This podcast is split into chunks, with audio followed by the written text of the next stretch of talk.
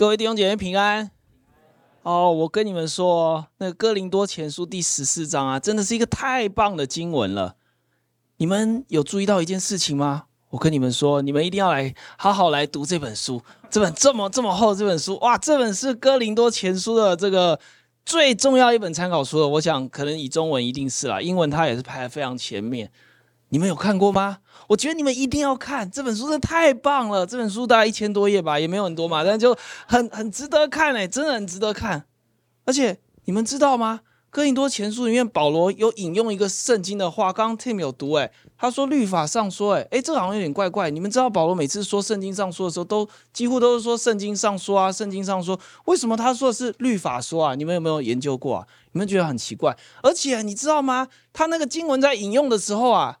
他到底是引用七十士译本还是引用马索拉抄本呢？为什么呢？诶，你们，我告诉你们，你们要去读希腊文。你们有认识希腊文吗？有没有人认识希腊文？我告诉你们，有机会一定要好好去研究希腊文哦。为什么呢？因为希腊文是原文啊。但是你知道，要读马索拉抄本，你还要去读希伯来文。那为什么要读七十士译本跟马索拉抄本啊？读这个现在圣经呢？因为你知道，保罗在引用的时候啊。秩序有改变呢，哎，秩序有什么重要的？秩序很重要，非常重要，你们要去研究一下，这真的超棒的，哎，不然我告诉你们这样好不好？你们应该去参考一些学者啊。当然啦，Gordon Fee 这本书我已经已经有介绍给大家。你们有没有听过有个圣经学者叫 David Garland？没有？怎么可能？这这么有名哎，哎，他写很多很多参考书。你有没有听过这个 Bloomberg？有吗？哦，没有听过。N.T. Right 这种听过吧？啊，如果你们听过，哎，小心哦，他他有可能是被教会这个说 no no 的哦。哦，那有听过 James Dunn 吗？应该有听过吧？呃，他也有可能是被教会说 no no 的。那 J.J. Lyons 你们要去认识一下。那不然那个什么 Hodge Charles Hodge 啊，或者是 D.A. Carson 啊，这我们比较喜欢。哎，你们有没有听过有一个这个很重要的宣经学者，他跟那个麦帅位置祈祷文的那个名字一样，但是他叫 John MacArthur，有听过吗？啊、太棒了！你们通通都要去认识一下，因为这真的太好了。好，各位，我我我我刚刚讲的这些啊，你如果什么都没有听过的话，那也没有关系啦。好，不知道你们刚听完我刚前面这段话有什么样的感觉？呃，有人觉得很兴奋吗？或者觉得哇，好棒好棒？有人觉得这个哦，你讲的真的太对了，好受感动哦。呃，或者是你们有人觉得说，你到底在？讲什么啊？或者是说，有没有人觉得说，你到底是来干嘛的 这样子？好，各位，刚刚你有的感觉，非常有可能就是哥林多前书第十四章，保罗想要告诉你，哥林多教会的会众们，很多人会有的感觉，就是他们在教会聚会的时候，他们根本就搞不清楚在讲的人在讲什么，或者是说正在发言的人。他想要表达什么？哦，甚至更惨一点，在他们那个教会当中，不是一个人在做这事，是大家各自都在做这样的事情。今天我们的题目啊，叫“天生我材，勿刚愎自用”。刚愎自用，我想大家都听过，就是说一个人他很坚持自己的想法，然后呢，觉得是对的，他就要一直做下去，他也不管旁边的人怎么样，然后他也不想要去改变自己，这叫刚愎自用。那天生我材呢？那，常后面接的就是天生我材必有用嘛。但是天生我材啊，也告诉我们一件事情，就是很多的才能你身上有的，甚至你可能还没发现的，或者是你还没有得到的，还没训练出来的，都是从天上来的。我非常喜欢这句话，所以天生我材，不要刚愎自用。那要怎么用呢？这就是我们今天要跟大家分享的。哥林多前书第十二章到第十四章是一个很完整的段落，它也是很长。他在谈一个主题叫恩赐。那么在十二章跟这十三章呢，它的这个论述功能非常的清楚。十二章主要谈的是恩赐使用的神学基础。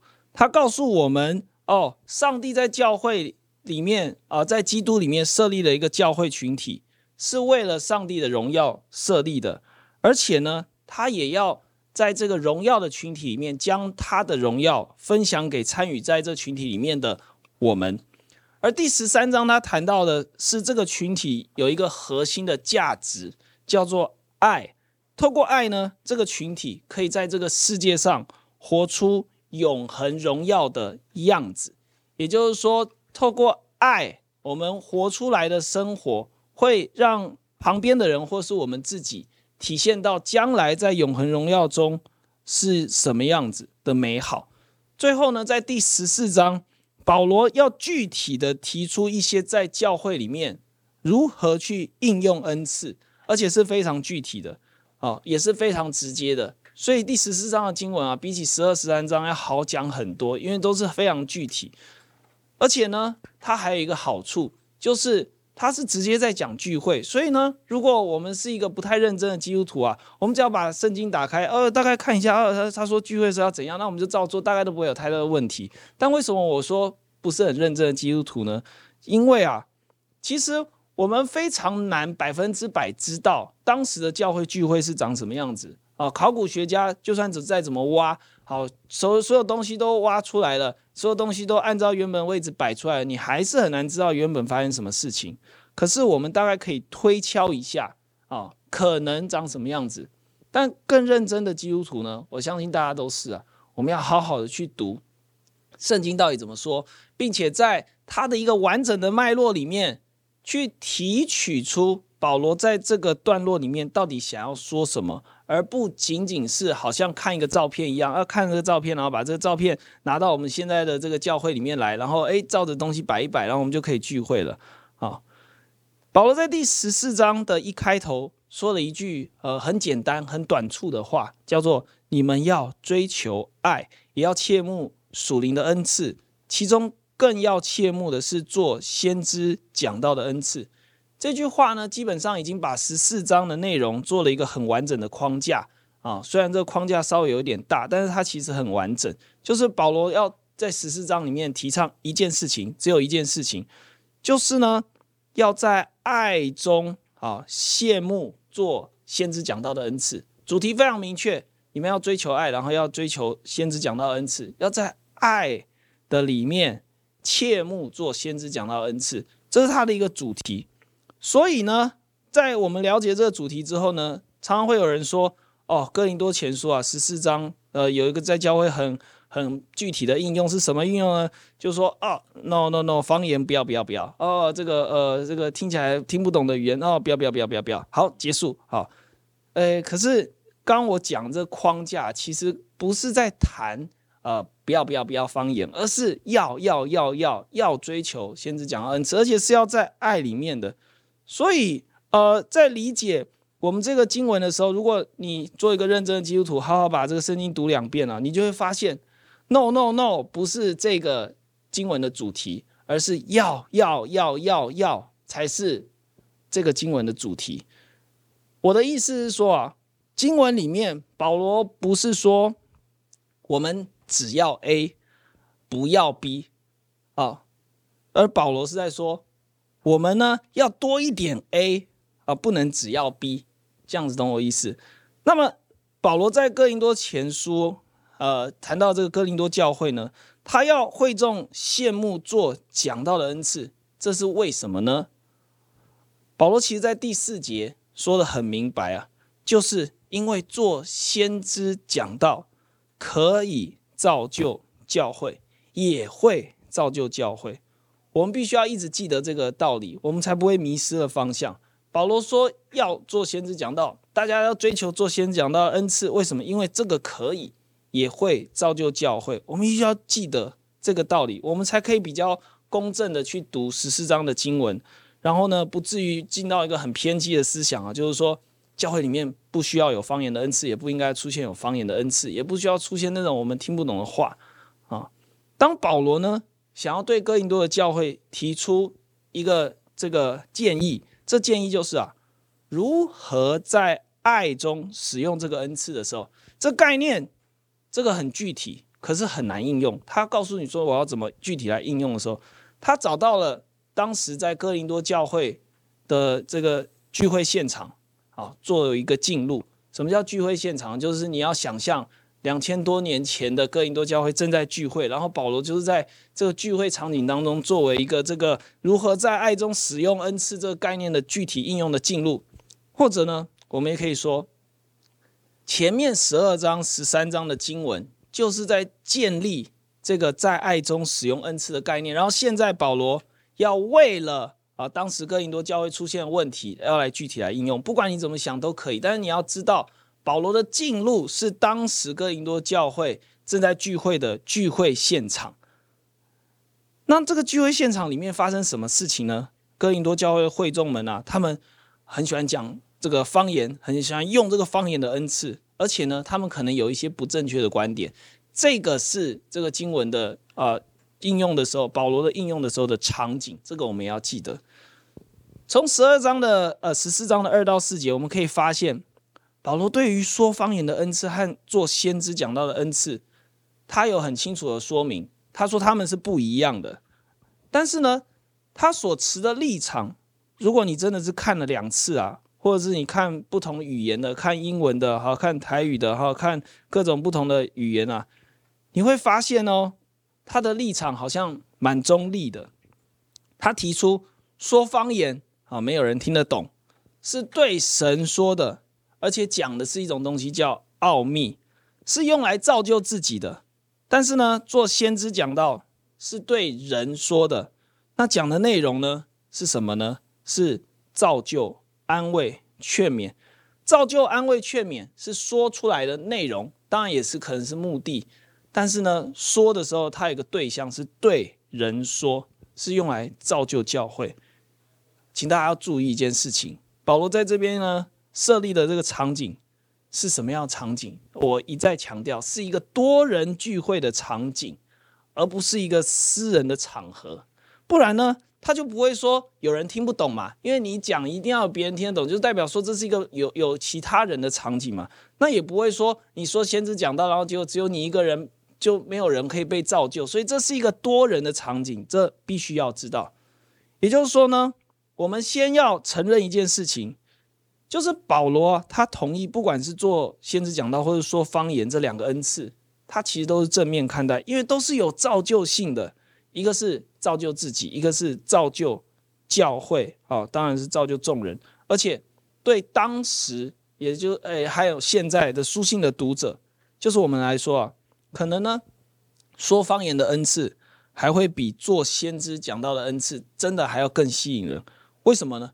因为那个是对神说，而且说的内容叫什么？奥秘，那感觉非常的那个 spiritual，很很属灵，真的很属灵，而且感觉有一点魔幻的那个力量啊，然后感觉有一点神奇，像神奇的一种宝贝这样子啊。不过呢，保罗马上在十二章的第五节。提出了他在这个很多人聚集的场景当中，他提到一个情况是什么样的情况呢？我们先讲结论，在这个情况里面，做先知讲到的恩赐会比说方言的恩赐地位更大，或者是你可以说更重要啊。其实原本就是写就更大这样子。这个情况是什么样情况呢？就是在这个众人聚集的场合的时候。当说方言的恩赐被使用的时候，如果没有人把那个内容翻出来，那做先知讲到恩赐就比说方言恩赐更大。但如果有人翻出来呢？好，你先想一下，如果有人翻出来呢？为什么这样子呢？保罗在十四章的十一节有提到一个理由，他说如果翻不出来啊，聚会中的会众就会彼此这样看哦，视对方为化外之人。什么叫化外之人呢？原本的字就是 barbarian 哈，就是野蛮人。你也可以说他是低等的人。也就是说呢，我本来在用恩赐在服侍、服侍、服侍神、服侍人啊，但是呢，别人看我不觉得我在服侍人、服侍神，觉得你是不知道哪里来的这个野蛮人。然后，然后，那你觉得他听不懂念啊？他也是野蛮人。这是一个保罗提到的一个情况。所以保罗在十四章第十二节说。你们如果切慕属灵的恩赐，啊，在这个众人聚会的场景当中，你们就要想一想，你们要寻求什么样的恩赐？那保罗的建议是要去寻求多造就教会的恩赐。保罗的意思很可能是说，你们怎么会不知道，在这种众人聚会的这个特定场景当中，寻求恩赐的时候要找那个最好的啊？怎么会去？想到说，诶，可能还有第二好或第三好或第四好、第五好的呢？你要去寻求那个最好的啊。这个时候你马上就会说：“哎，保罗当然会，为什么呢？因为啊，我就是喜欢说方言呐、我就是喜欢说那种人家听不懂的话，我就是喜欢讲奥秘，你知道吗？我就喜欢对神说啊，呃，我比较不喜欢对人说啊。而且你知道吗？而且这个我跟你讲，有时候我讲啊，这个口音的问题啊，有时候讲内容的问题啊，有时候我这个用字太粗俗啊，别人听了反而会觉得，哎呀，你这个没没没什么效果。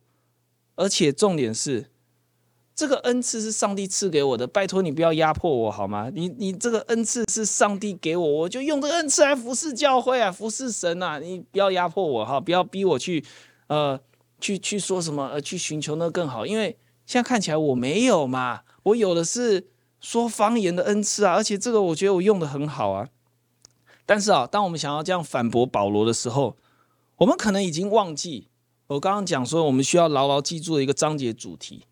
就是呢，在爱中羡慕做先知讲到的恩赐，在爱中的意思呢，很可能是以爱的精神作为出发点，并且用爱的原则来调整、修正我们对恩赐的追求。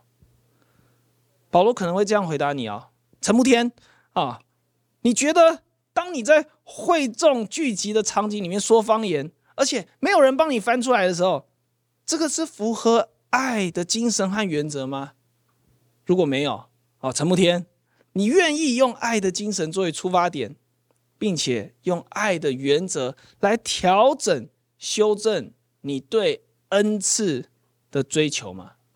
好，陈慕天，那么你应该要追求做先知讲到的恩赐，而且。要把它用在众人聚会的场景当中，所以我们看到保罗关注的是在不同的场景当中对于属灵恩赐的应用，而哥林多教会似乎呢，他们过多追求属灵的恩赐，以至于他们偏废了先知讲到的恩赐，还有翻方言的恩赐，他们把。这个说方言恩赐用在各式各样不同的场合当中，他觉得这个就无敌了，这样子一个就够了。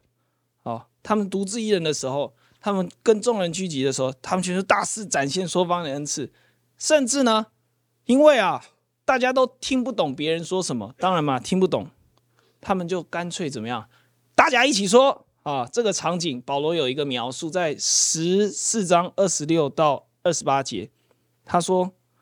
弟兄们，这却怎么样呢？你们聚会的时候啊，个人或有诗歌，或有教训，或有启示，或有方言，或有翻出来的话，凡事都当造就人。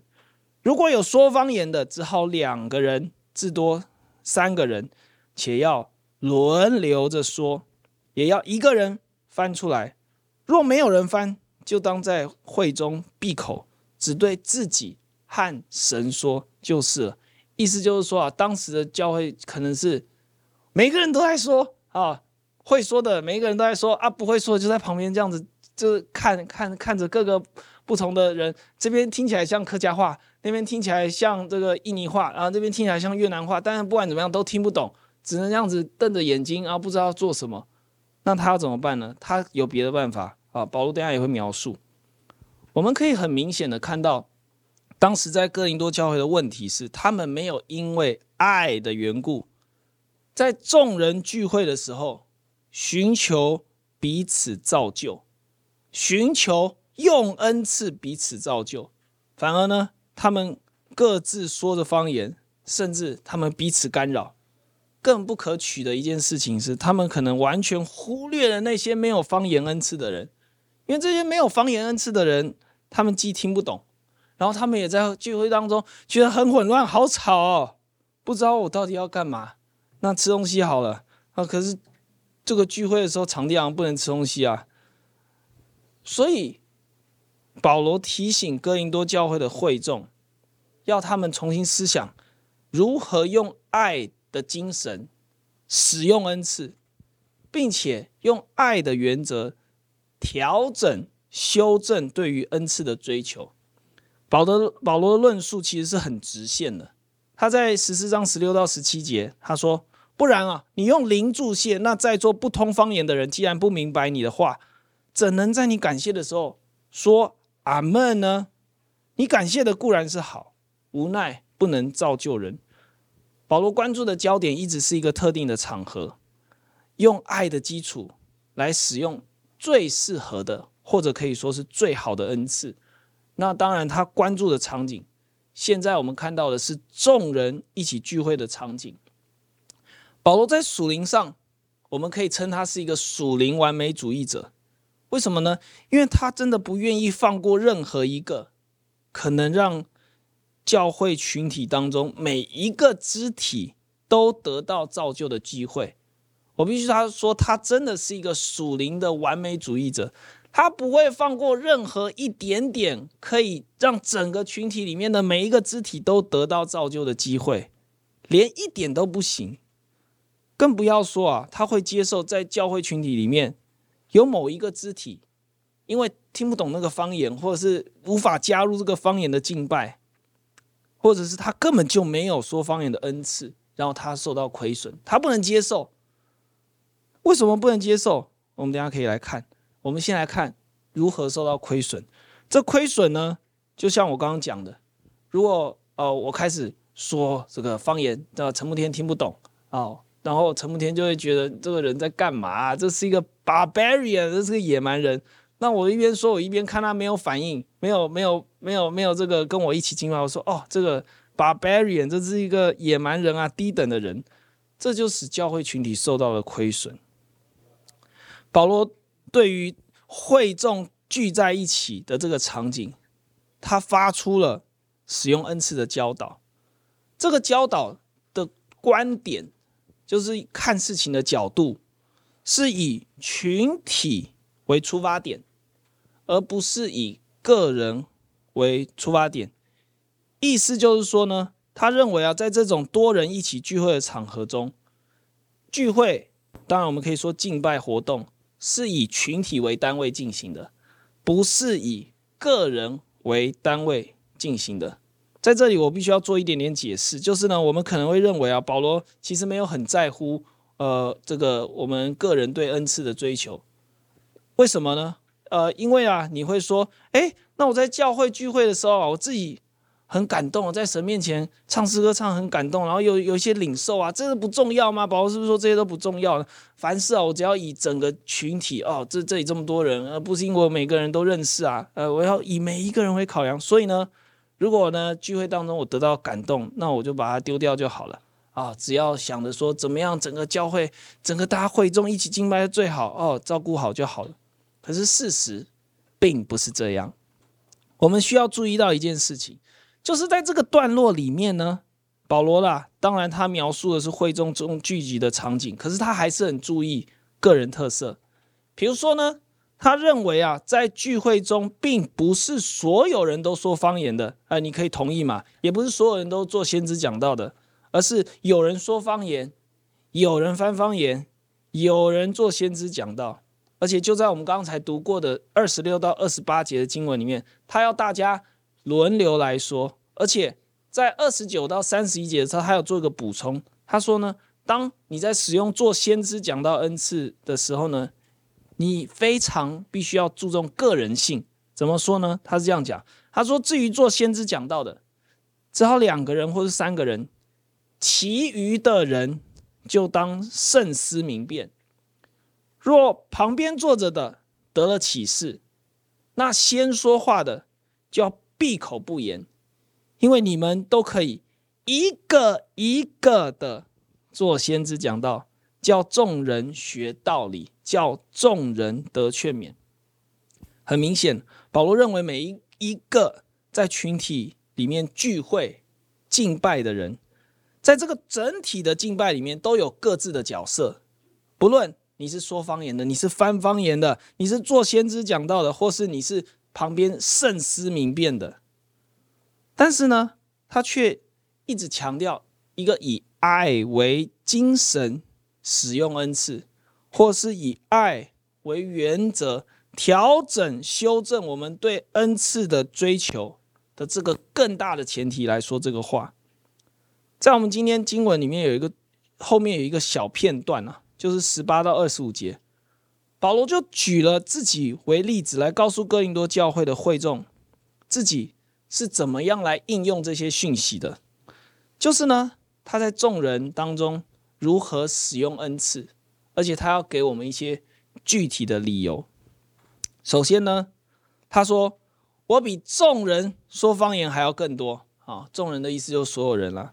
但是他在教会里面，他宁可说五句教导人的话，过于万句方言。为什么？因为十四章二十一到二十五节，他开始要讲这个理由。他为什么应用这个道理呢？为什么应用在他自己身上的时候，他宁可说五句呃方言，都不要说要这个呃五句教导人的话，过于万句方言呢？他的理由是这样。这个理由分为两个部分。第一个部分，他引用了旧约的经文，在二十一到二十二节，用来加强第二部分的可信度。第二部分呢，就是保罗预期大家都可以按着他的教导来使用这个恩赐，而且这样使用的时候会产生一些效果。如果你想要正确的理解保罗在十四章对旧约经文的引用，那你需要先对后面的应用有清楚的认识。保罗在这边引用以赛亚书二十八章的内容，要说明的是一件事，就是呢，方言并不能够让人归信神。方言作为神的恩赐，更多的用途是在为不信的人做证据，而且这个证据是要为那些不信的人证明神的审判要来到。而做先知讲道不一样，是要为了让人相信，为了那些愿意相信神的人做证据，作为听了懂了可以悔改归向神的证据。他在二十五节到二十六节很具体的说，全教会聚会一处的时候，如果都说方言，偶然有不通方言的或者是不信的人进来，就说你们疯了。如果都做先知讲道。偶然有不信的或不通方言的人进来，就被众人劝醒，被众人审明，他心里的隐情显露出来，就必将脸伏于地，敬拜神，说：“神真是在你们中间了。”其实保罗描述的场景也是很简单明了，但他却有一个很突兀的关注，不知道你们有没有觉得很突兀？就是说，他现在怎么突然讲到教会外的人了？刚不是在讲教会里面敬拜吗？为什么现在讲教会外的人呢？就是那些不信的人。当然啊，不信的人自然就是不通方言的人。为什么他要开始讲教会外面的人？因为呢，保罗很清楚的认识教会这个群体在地上到底是做什么。教会的意义到底是什么？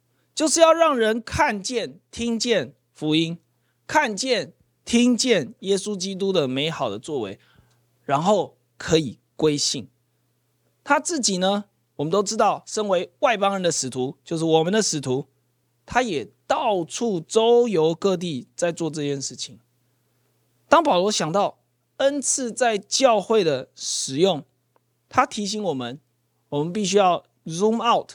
用一个比较扩大的视角，就是呢，神的教会群体借着耶稣基督已经被设立起来，而且呢，在这个群体当中，有一些人已经加入了，还有一些人他们尚未加入，或者换句话说，还有一些人正慢慢的加入进来。对保罗来说。教会是一个对外开放的群体，而且呢，是一个欢迎外来者、对外来者友善的群体。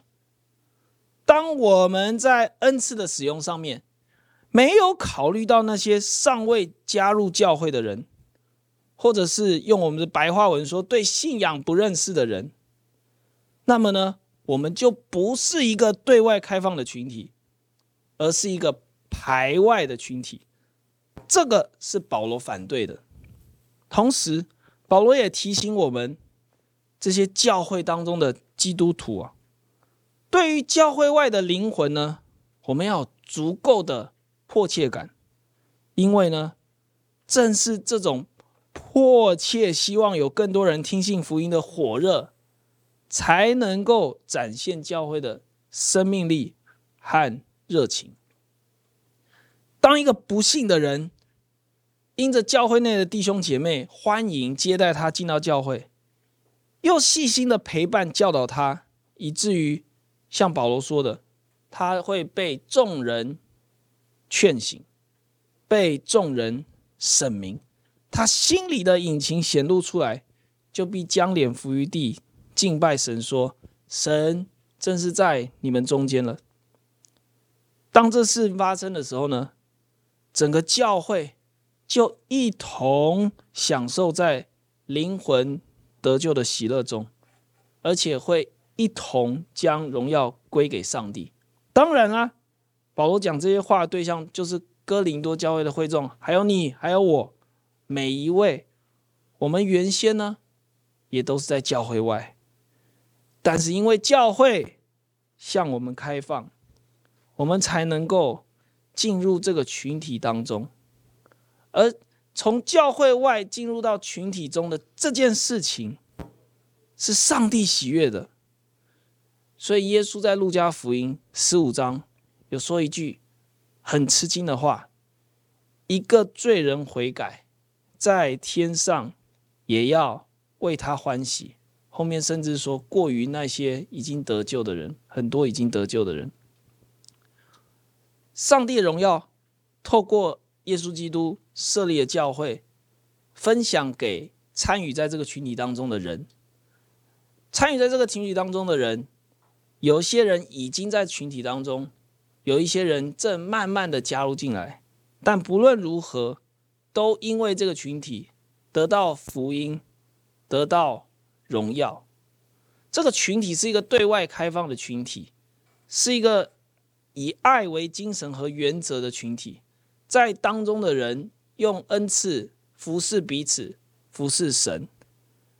但是，我们还是需要面对一个问题，就是还是不够完全，还是很容易走偏。在你我的教会当中，就是台北信友堂，或者是你我的团契里面，会不会有一些让人听不懂的恩赐呢？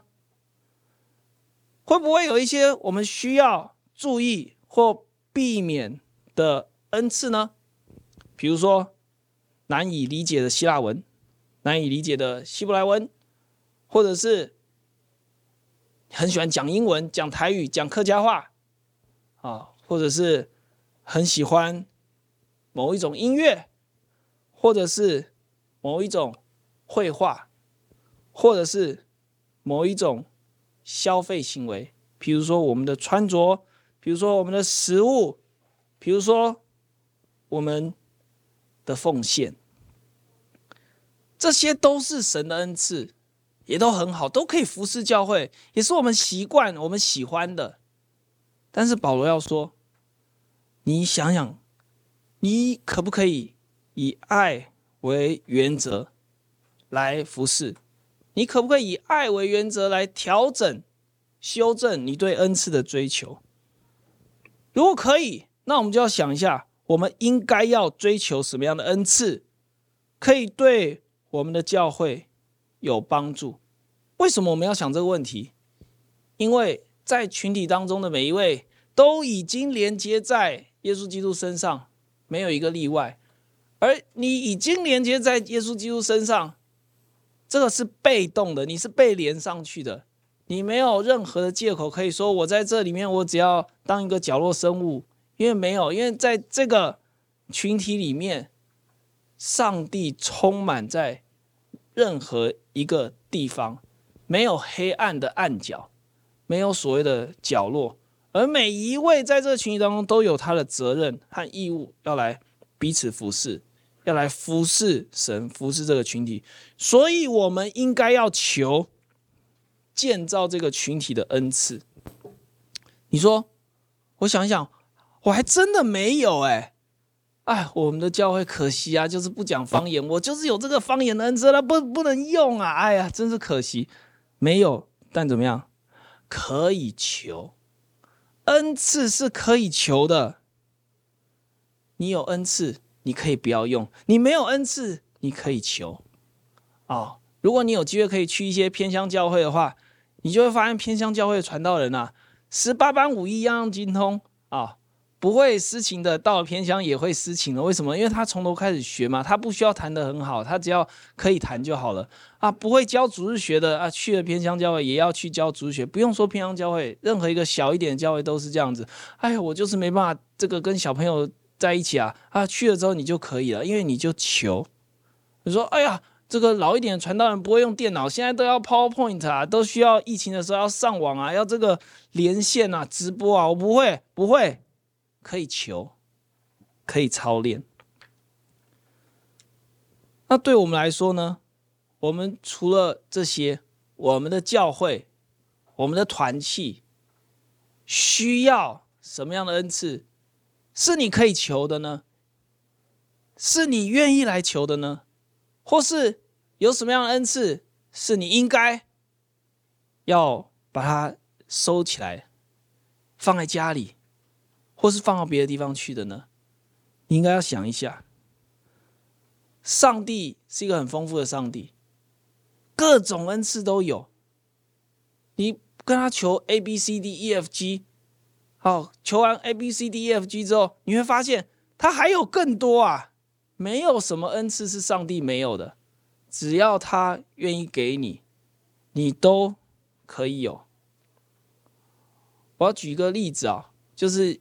在华神念书的时候，以前有一个学长，他现在在这个台湾新议会的某一个教会来在服侍，然后他就来跟我们分享，他说他当时在华神念书的时候，他就有一个很好恩赐，就是陪伴人啊、牧养人啊，他觉得他恩赐很明显，但是他就是没有讲到的恩赐，他甚至啊被当时的这个院长骂的狗血淋头，就说这个人讲到讲的这么烂。